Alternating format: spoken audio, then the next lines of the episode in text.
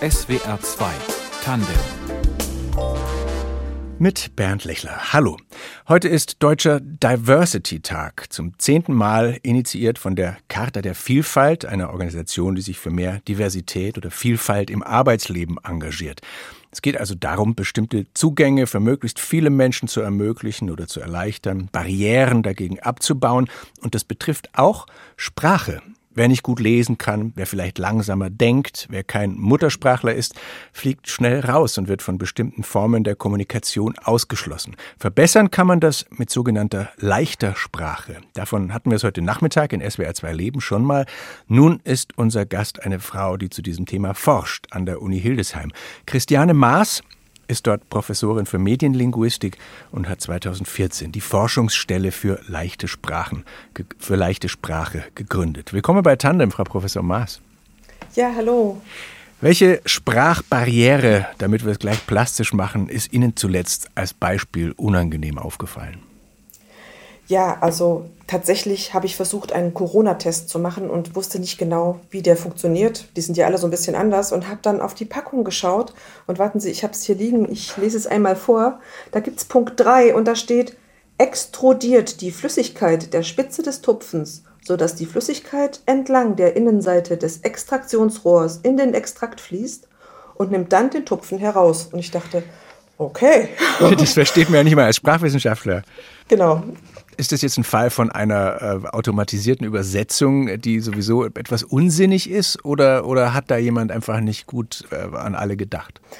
Vermutlich alles beides. Also das wird sicherlich eine Maschine übersetzt haben, aber der Fakt ist ja, dass das die Tests sind, die hunderttausendfach verteilt werden und wo man sich dann möglicherweise orientieren möchte, wie mache ich das Ding, wie kriege ich das hin, wie habe ich ein Ergebnis hier und dann steht so ein Text da, der einfach völlig aus der Situation rausfällt. Und äh, Sie haben schon gesagt, ja, so die Sprachwissenschaftler haben mit diesem, mit diesem Text ein Problem und jetzt stelle man sich vor, das wäre eine Person, die vielleicht ein bisschen äh, schwieriger es hat mit, mit fachlichen Texten, dann ist da zu erwarten, dass diese Handlung vielleicht auch nicht gelingt. Also, Keine dass Chance. man am Ende den Text, ja, genau, den Test nicht erfolgreich durchführen kann. Lassen Sie uns mit einer Begriffsklärung anfangen, Frau Maas. Was genau ist leichte Sprache? Also leichte Sprache ist eine Form des Deutschen, wo man versucht, alles, was das Verstehen behindert, herauszunehmen.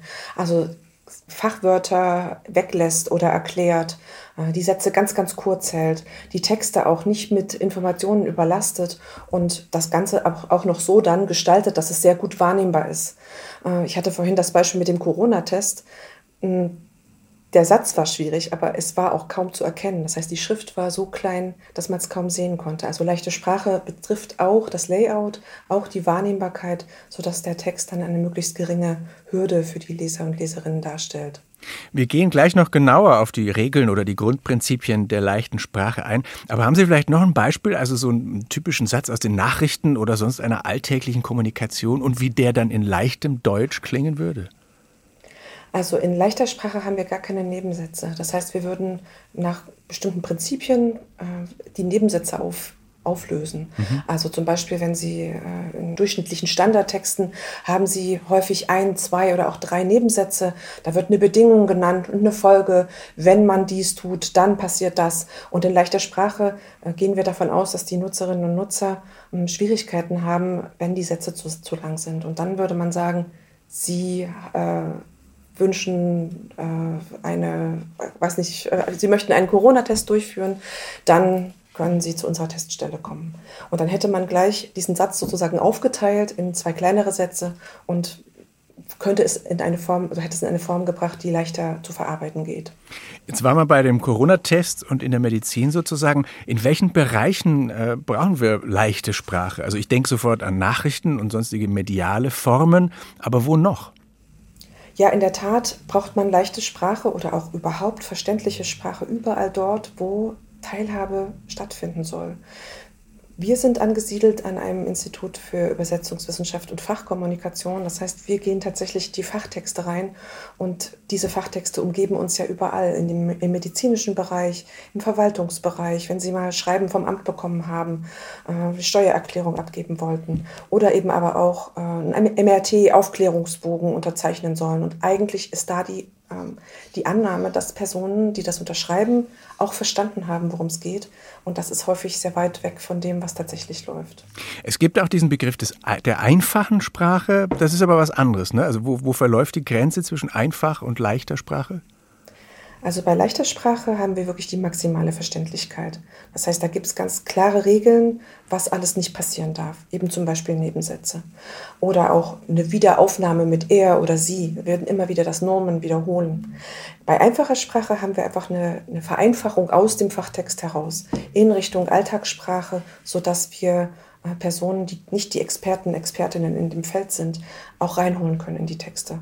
Das heißt, der, das, der, die leichte Sprache siedelt sich wirklich im Bereich äh, Teilhabe von Personen mit Behinderungen an. Sie haben jetzt gerade schon, schon nochmal ein Beispiel erwähnt, das mit den Pronomen, die man nicht verwendet. Also man, man sagt dann, äh, der Mann äh, ging nach Hause, er kochte sich was zum Essen, dann würde man nochmal sagen, der Mann kochte sich was zum Essen. Genau. Und was gibt es noch für Sachen? Lassen Sie uns doch mal ein bisschen durchgehen. Also jetzt haben wir schon gesagt, es soll keine Nebensätze geben. Ähm, dann habe ich gelesen, man verwendet zum Beispiel eher perfekt als Präteritum. Also man sagt, ich bin gelaufen statt ich lief. Warum? Wenn Sie das aussprechen, merken Sie schon, lief würden Sie, wenn Sie das zum ersten Mal hören, gar nicht unbedingt zuordnen können, zu welchem Verb das gehört. Das Präteritum verwenden wir nicht so oft in der Alltagssprache. Mhm. Das heißt, wenn man äh, nicht so viel liest, dann ist einem das Präteritum möglicherweise nicht geläufig. Und die Präteritumsform, gerade die starken, weichen sehr weit ab. Und dann ist es leichter, sozusagen, wenn wir auf, auf Formen äh, bleiben, die im Alltag, in der Nähesprache auch Anwendung finden. Wie ist es, wenn ein Text zum Lesen ist, also nicht zum Hören? Muss dann auch die Zeichensetzung angepasst werden? Also gelten in der leichten Sprache andere Kommaregeln? In der leichten Sprache gilt dieselbe Orthographie und Grammatik wie in der deutschen Sprache. Und wenn es anders wäre, wäre es auch wirklich problematisch. Ähm, weil die Texte, die nicht den normalen Regeln entsprechen, negativ wahrgenommen werden. Das heißt, da würde ein enormes Stigma drauf lasten, wenn man die leichte Sprache unter anderen Grammatik- und Rechtschreibregeln laufen lassen würde. Insofern, nein, es gelten, oder ja, es gelten dieselben Regeln, aber wir versuchen ja, Nebensätze zu vermeiden und damit fallen auch ganz viele Kommas weg die wir ah, dann einfach nicht brauchen. Stimmt. Ich, mein, ich achte natürlich als Journalist auch darauf, verständlich zu formulieren und möchte auch von möglichst vielen oder am besten von allen verstanden werden. Sollte man manche Regeln der leichten Sprache ruhig auch ins normale Hochdeutsch übernehmen? Ja, auf jeden Fall. Also Sprache ist ja einfach ganz bunt und ganz divers. Und wir haben natürlich Orte, wo die komplexe und schön äh, durchgetaktete deutsche Sprache auch stattfinden kann. Aber wenn es um Verständlichkeit geht, und das geht es halt in sehr verschiedenen Kontexten immer wieder, dann sind die leichte Sprachregeln genau die, von denen wir wissen, dass sie die Verständlichkeit von Texten erhöhen. Das ist auch tatsächlich der Punkt. Also wir wissen, es gibt eine solide Forschung dazu, was die Verständlichkeit erhöht. Die ist 100 Jahre alt, da gibt es äh, immer wieder empirische Studien dazu. Und das können wir sehr genau sagen. Ich meine, es ist ja sogar schöner, von Bus und Bahn zu sprechen, als von öffentlichen Nahverkehr. Woher kommt denn dieser Hang zu so, also gerade in der Amtssprache, auf die wir nachher noch genauer eingehen, wenn es um juristische Dinge geht, aber das ist ja hier gar nicht der Fall. Wieso, woher kommt dieser Hang zu unnötig komplizierten Ausdrucksweisen? Naja, es, es gibt ja Expertenkontexte und jetzt, ich bin äh, keine Expertin für öffentlichen Nahverkehr, aber vermutlich umfasst das mehr als nur Bus und Bahn. Da wird es irgendwelche Dinge noch dazwischen geben, die mit diesem Oberbegriff in einem Expertenkontext gut gefasst sind. Mhm.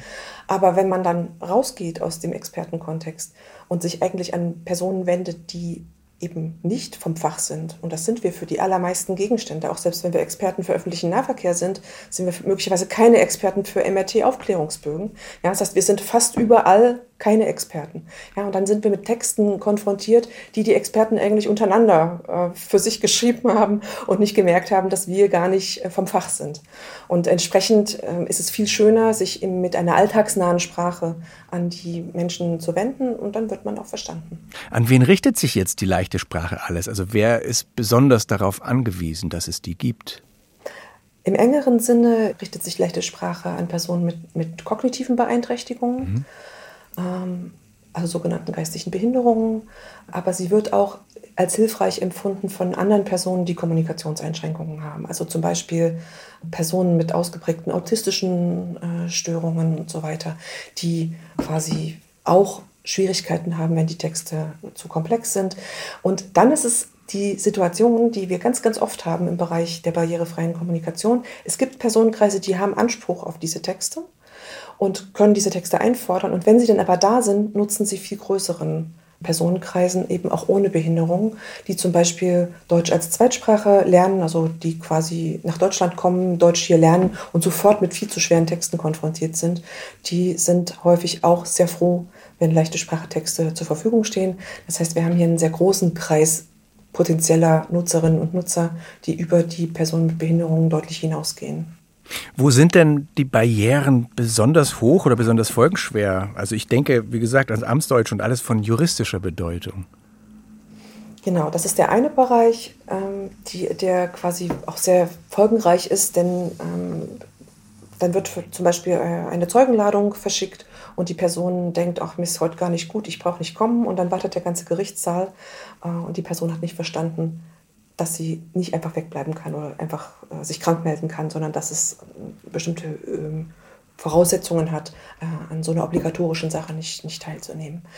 Ähm, der zweite Bereich, den ich auch für sehr, sehr folgenreich mhm. halte und für sehr wichtig, ist der ganze medizinische Bereich, der in den letzten, ich würde mal sagen, fünf, sechs Jahren massiv äh, Aufmerksamkeit auf dieses Thema Gesundheitskompetenz, aber auch eben die Möglichkeit, wie kann überhaupt Kompetenz aufgebaut werden auf der Grundlage von, von Texten.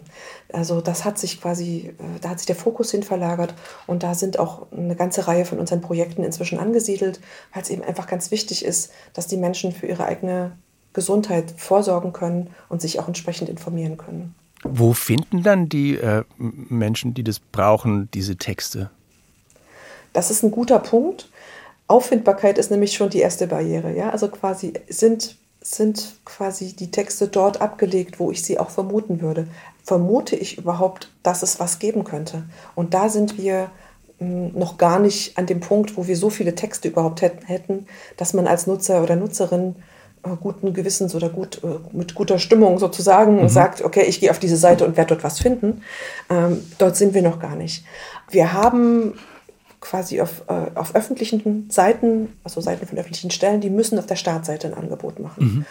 Und wenn das äh, überall stattfindet, dann kann man als Nutzer oder Nutzerin auch sagen, okay, ich gehe hier auf eine Ministeriumsseite, ich werde hier was finden. Aber solange das nicht der Fall ist, ist tatsächlich die Auffindbarkeit schon die erste große Hürde. Und dann müssen wir schauen, dass wir die Menschen dort abholen, wo sie mhm. langkommen an ihren normalen Wegen sozusagen. Ja, so, dass wir das zum Beispiel in die Arztpraxen reingeben, das Material, äh, oder ähm, dass wir äh, zum Beispiel koordinierte Angebote machen. Aber da sind wir tatsächlich noch nicht. Es begegnet einem das Thema als Normalbürgerin auch kaum. Also ich habe überlegt und dann fiel mir ein, es gibt beim Deutschlandfunk Nachrichten in leichter Sprache zum Beispiel. Aber sonst, was, was, fällt, was fällt Ihnen sonst noch ein? Also wo steckt das überall, wo man es vielleicht als einer, der es nicht braucht, nicht weiß? Weiß? Ja, der, denn, äh, der Deutschlandfunk macht äh, Nachrichten, die eher so in Richtung einfache Sprache gehen, mhm. die auch, glaube ich, sehr gut wahrgenommen und angenommen werden. Der Norddeutsche Rundfunk, also der NDR, die machen tatsächlich auf ihrer Webseite Nachrichten in leichter Sprache. Es gibt quasi auch bei den anderen Rundfunkanstalten, beim WDR oder beim MDR, gibt es auch ein, ein paar Angebote. Also es ist da ein bisschen was. Aber es ist noch längst nicht so weit, dass man als Person, die das braucht, überall einfach nach links greift und dort ist das Angebot in leichter Sprache. Ja, oder weiß, oben auf jeder Seite, oben rechts ist da ein, äh, ein Button und ich klicke und habe dann das Angebot in leichter Sprache. Das sind wir noch längst nicht. Wie wird denn die leichte Sprache überhaupt entwickelt? Also außer jetzt von Ihrer Forschungsstelle zum Beispiel, wer, wer arbeitet da dran? Was für Menschen, was für Einrichtungen beschäftigen sich damit? Also es gibt über ganz Deutschland verteilt, Büros für leichte Sprache. Das sind Übersetzungsbüros. Viele von denen arbeiten auch mit einem inklusiven Ansatz. Die haben also äh, Prüfgruppen, Menschen mit geistiger Behinderung dabei, gehen mit denen Texte durch, äh, besprechen mit denen, wie man das machen könnte und haben also quasi so einen Hands-on-Ansatz.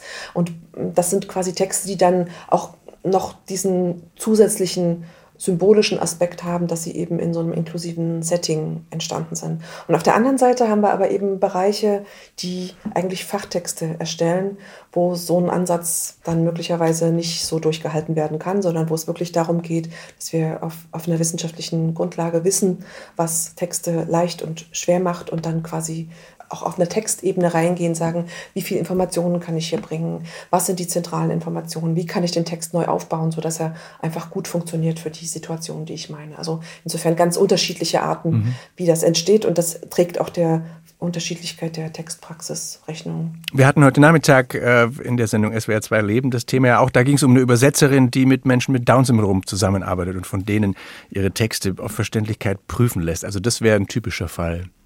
Ja, genau, das ist einer der möglichen Fälle. Es gibt also einen Teil der Texte, die in solchen inklusiven Settings entstehen und andere, die eben insbesondere im, im Bereich Fachkommunikation, die halt einfach von äh, Übersetzern, Fachübersetzern produziert werden, die eine Ausbildung haben äh, und leichte Sprache Texte herstellen.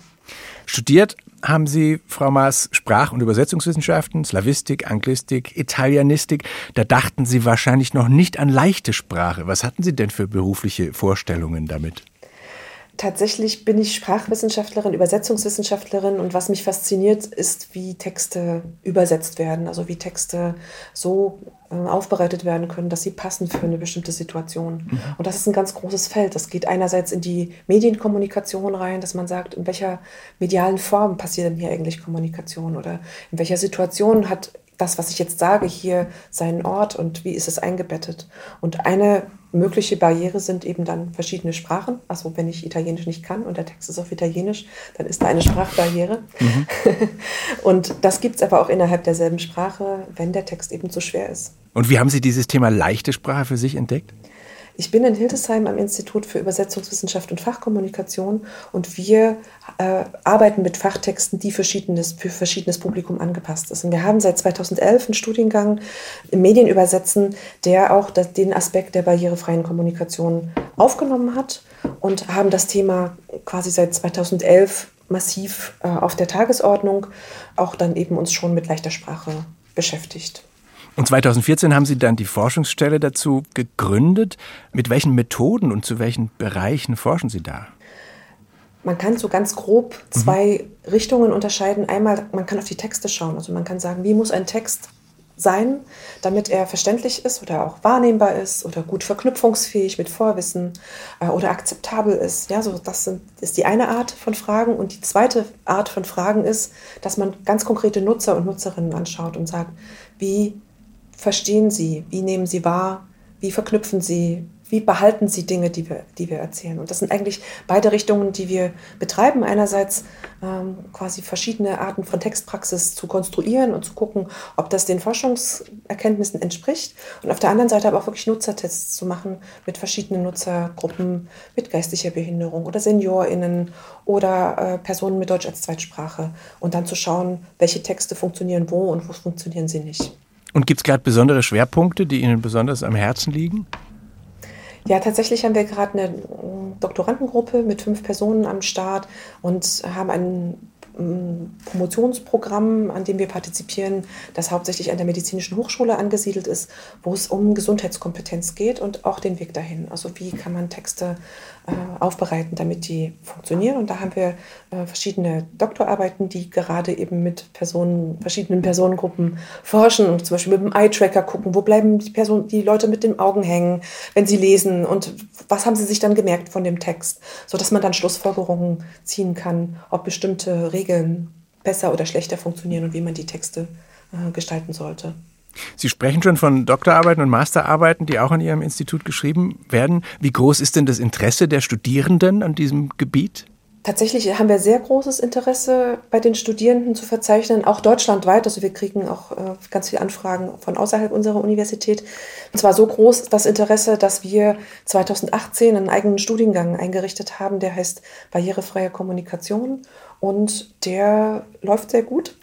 Und wo man also quasi im Anschluss an ein textorientiertes Studium dann in die Geheimnisse und Mysterien der barrierefreien Kommunikation eingeweiht wird, inklusive dem, äh, das Übersetzen in leichte Sprache. Was ist denn dann darüber hinaus Medienlinguistik? Was gehört da alles dazu? Medienlinguistik bezieht sich tatsächlich auf die äh, Medialität der, der Texte. Das heißt also, ob das ein audiovisueller Text ist, ein Film, ein Radiotext ähm, oder ob das ein, ein, Text aus dem Internet ist oder alles kombiniert. Da kann man sich vorstellen, je nachdem, was das für Nutzerinnen und Nutzer sind, ob die sehen können, ob die hören können, ob die gut verstehen können, also ob sie, was, was ihre kognitive Leistung ist, dass sie da unterschiedliche Anforderungen an die Texte haben. Wenn ich einen Film habe, wird eine blinde Person die visuellen Anteile nicht verstehen können. Und dann gibt es eben Strategien, was, ich kann, was kann ich da machen? Und das alles fällt in den Bereich der barrierefreien Kommunikation. Also äh, wenn ich also einen Film habe, würde ich also eine Audiodeskription machen. Ich würde also beschreiben in den Dialogpausen, was sieht man da. Ja? Oder wenn ich eine gehörlose Person bedienen möchte, kann es sein, ich arbeite mit Untertiteln oder ich blende ein Gebärdensprachvideo ein. Und das sind alles das, das große Feld der barrierefreien Kommunikation, das halt sehr eng verschränkt ist mit dem, wie mit welcher medialen Gestalt sozusagen die Texte daherkommen. Mhm. Sie gucken natürlich als Linguistin äh, immer schon oder schon lange sehr analytisch auf Sprache und nehmen das sehr genau und detailliert wahr. Sprechen Sie oder schreiben Sie denn anders, seit Sie sich mit leichter Sprache befassen? Ah, das ist eine gute Frage. Ich glaube, im wissenschaftlichen Diskurs bleiben wir schon auch in der, in der komplexen Fachsprache, weil das einfach der Gegenstand dann ist. Aber in der Tat fällt es uns ein bisschen leichter vielleicht, Schwierigkeiten von eigenen Texten auch zu sehen und sie vielleicht auch zu vermeiden. Das wäre schön. Oder hat sich Ihr Verhältnis zur Sprache verändert? Naja, ich glaube eigentlich, die leichte Sprache gehört genauso dazu wie die Fachsprache. Das ist einfach die ganze Schönheit und Variet Varianz von Sprache, wo eben verschiedene Dinge in den Vordergrund treten. Ob ich also mich mit Personen unterhalten möchte, die sehr weit weg von meinem Fach sind oder die andere äh, Voraussetzungen mitbringen oder ob ich unter Experten spreche, das ist eben beides, alles das, was die Sprache leistet. Müssten wir da ein stärkeres Bewusstsein dafür entwickeln? Ja, aber insgesamt für Barrierefreiheit. Das, da geht es nicht nur um die leichte Sprache, sondern insgesamt ein Bewusstsein dafür, dass Menschen mit ganz unterschiedlichen Voraussetzungen kommen und was ich tun kann, um ihnen Zugang zu ermöglichen. Und da kann man auch manchmal einfach fragen. Also man kann fragen, wie kann ich sprechen, was kann ich machen, damit Sie hier folgen können, damit Sie mitmachen können, damit Sie Zugang zu meinen Inhalten haben. Wird denn auf die Angebote, die es gibt, äh, gut zugegriffen oder ist das vielleicht auch mit einem Stigma verbunden, dass jemand sich nicht so recht traut, das zu benutzen, weil er sich dafür geniert? Da ist definitiv ein Stigma mit verbunden, weil wir da ja im Bereich Ich verstehe nicht sind. Mhm. Also quasi zu sagen, ja, ich verstehe nicht und ich nehme jetzt den Text in leichter Sprache, das ist schon mal so ein Akt. Ne? Und dann ist die Frage, wen, wen meinen Sie da? Wir haben zum Beispiel die Personen mit geistiger Behinderung, die häufig sehr positiv auf leichte Sprache zugreifen. Ähm, und auf der anderen Seite haben wir aber dann zum Beispiel die Seniorinnen, die auch zum Teil leichte Sprache bräuchten, aber das weit von sich weisen. Und dann ist die Frage, wie kann man die Texte gestalten, sodass die möglicherweise nicht mal merken, wie leicht der Text ist. Mhm. Und das ist eigentlich auch ein Feld, wo unsere Forschung hingeht. Das nennen wir leichte Sprache Plus, ähm, die quasi so angereichert wird, dass die zwar immer noch sehr, sehr leicht ist, aber nicht mehr so plakativ auf der Oberfläche. Und die wird dann besser angenommen, tatsächlich. Wir leben ja schon in einer Zeit, in der Diversität ein großes Thema ist. Also mir scheint das Bewusstsein für Minderheiten und Marginalisierung ist gewachsen, auch wenn Sie gerade noch gesagt haben, man muss schon auch darauf gucken, dass man die Barrierefreiheit in verschiedenen Bereichen nicht aus den Augen verliert. Aber diese Bewusstseinsentwicklung hat es der, der Verfügbarkeit und auch der, der Erforschung der leichten Sprache einen Schub verschafft? Naja, erforschbar ist ja eigentlich alles. Aber der Verfügbarkeit hat es natürlich einen Vorschub äh, verliehen. Ähm, wir haben eine neue Rechtslage, die sich in den letzten 15, 15 Jahren dynamisch entwickelt hat, die jetzt auch wirklich so großen Kreisen eigentlich auferlegt, barrierefrei zu produzieren, barrierefreie Informationen zur Verfügung zu stellen, auch in leichter Sprache. Das betrifft alle öffentlichen Stellen, ja, die quasi leichte Sprache äh, auf ihren Homepages, auf ihren Webauftritten, in ihren Apps zur Verfügung ste stellen müssen. Und da wird es noch weiteres geben. Das heißt, auch die Privatwirtschaft wird noch sich auf die Barrierefreiheit weiter einstellen müssen. Und das macht natürlich schon ganz viel mit dem Angebot. Ja, also wenn sich alle dann einen Kopf machen müssen, okay, wir machen hier einen Relaunch unserer Homepage, ah ja, Barrierefreiheit. Ja, das Thema ist da und das ist nicht also vor zehn Jahren ist das nicht in diesem gleichen Maß der Fall gewesen. Also wir haben hier eine sehr positive Entwicklung. Das heißt, äh, die Zielgruppe ist dann doch auch zu klein, als dass sich die Privatwirtschaft zum Beispiel von sich aus äh, und aus eigenem Interesse drum kümmern würde. Naja, die Zielgruppe ist ja eigentlich nicht klein. Also wenn man jetzt anschaut, wer Schwierigkeiten mit dem Lesen hat, dann sind das ähm, also fast sieben Millionen Personen in Deutschland, die als äh, funktionale Analphabeten gelten und nochmal 13 Millionen obendrauf, die Schwierigkeiten haben, wenn die Texte fachlich werden. Also wir sind da bei 40 Prozent der erwerbsfähigen Bevölkerung zwischen 18 und 64 Jahren, die Schwierigkeiten haben mit diesen Fachtexten, mit denen sie adressiert werden, gleichwohl. Und ähm, trotzdem kümmert man sich nur auf Druck darum, auf einem, in einem großen Maßstab. Da haben wir quasi auch ein, vielleicht ein falsches Verständnis davon, wer eigentlich die Kunden und Kundinnen sind und mhm. was deren Voraussetzungen sind. Und ein bisschen Rechtslage ist da ganz hilfreich. Diese gesetzliche Verpflichtung, die es für die Behörden jetzt seit einigen Jahren gibt, leichte Sprache anzubieten, wie gut klappt das denn? Sie sagten ja vorher schon auch, dass mit der Verfügbarkeit oder mit der Sichtbarkeit äh, und Auffindbarkeit ist ein Problem. Ja, ähm, und tatsächlich mit der Rechtslage, diese reine, äh, was da quasi als obligatorisch vor, vorgeschrieben wird, ist auch wirklich minimal. Also man muss da nur so ein bisschen sagen, was auf der Website steht, wie die Navigation funktioniert. Man muss so eine Konformitätserklärung abgeben. Das ist gar nicht viel. Und das aktuelle Angebot, also was man täglich reinstellt, da haben wir noch gar keine Rechtslage drauf. Das heißt, es gibt gar nicht den Anspruch, alles das, was man macht, in barrierefrei zur Verfügung zu stellen. Das wäre aber der Weg, den wir eigentlich gehen müssen, damit die Informationen nicht nur einfach da sind, so was Rudimentäres, sondern dass man wirklich was Hilfreiches dort vorfindet. Und das ist, da haben wir schon noch ein ganzes bisschen Weg vor uns. Nur sehe ich halt, mit welchem Tempo wir die letzten zehn Jahre vorangekommen sind und bin eigentlich guter Dinge. Wie ist das eigentlich in anderen Ländern? Ähm, diese Rechtsnorm, auf die ich jetzt zuletzt verwiesen habe, die mit den öffentlichen Stellen, die mhm. jetzt barrierefreie Webseiten machen müssen, die ist europäisch. Das ist die europäische Norm 2016-2102.